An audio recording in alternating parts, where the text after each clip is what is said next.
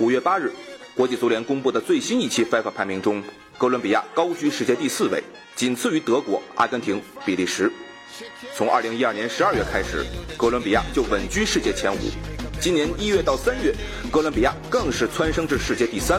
毫无疑问，这是哥伦比亚足球又一个黄金时代。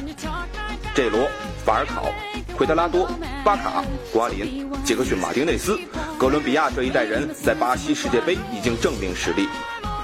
因为独特的历史背景，哥伦比亚等南美球员可以很轻松地融入葡萄牙。像波尔图这样球探遍布世界的球星加工厂，从南美挖掘潜力股自然是首选。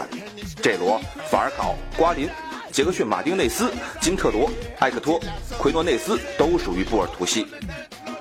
哥伦比亚和波尔图这条利益链幕后推手当属经济大鳄门德斯。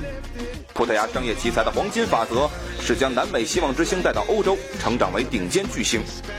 葡萄牙工作签证制度相当轻松，这是一大优势。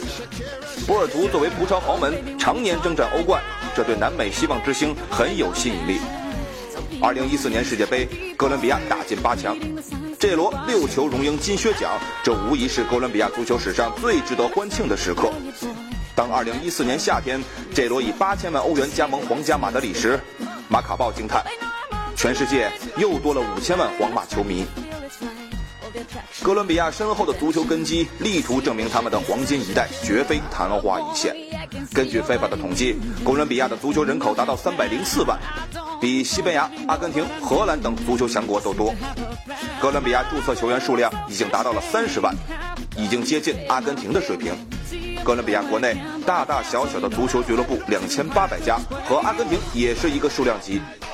人们有理由相信，哥伦比亚足球会有更多的 J 罗、法尔考、巴卡、杰克逊·马丁内斯、奎德拉多的诞生。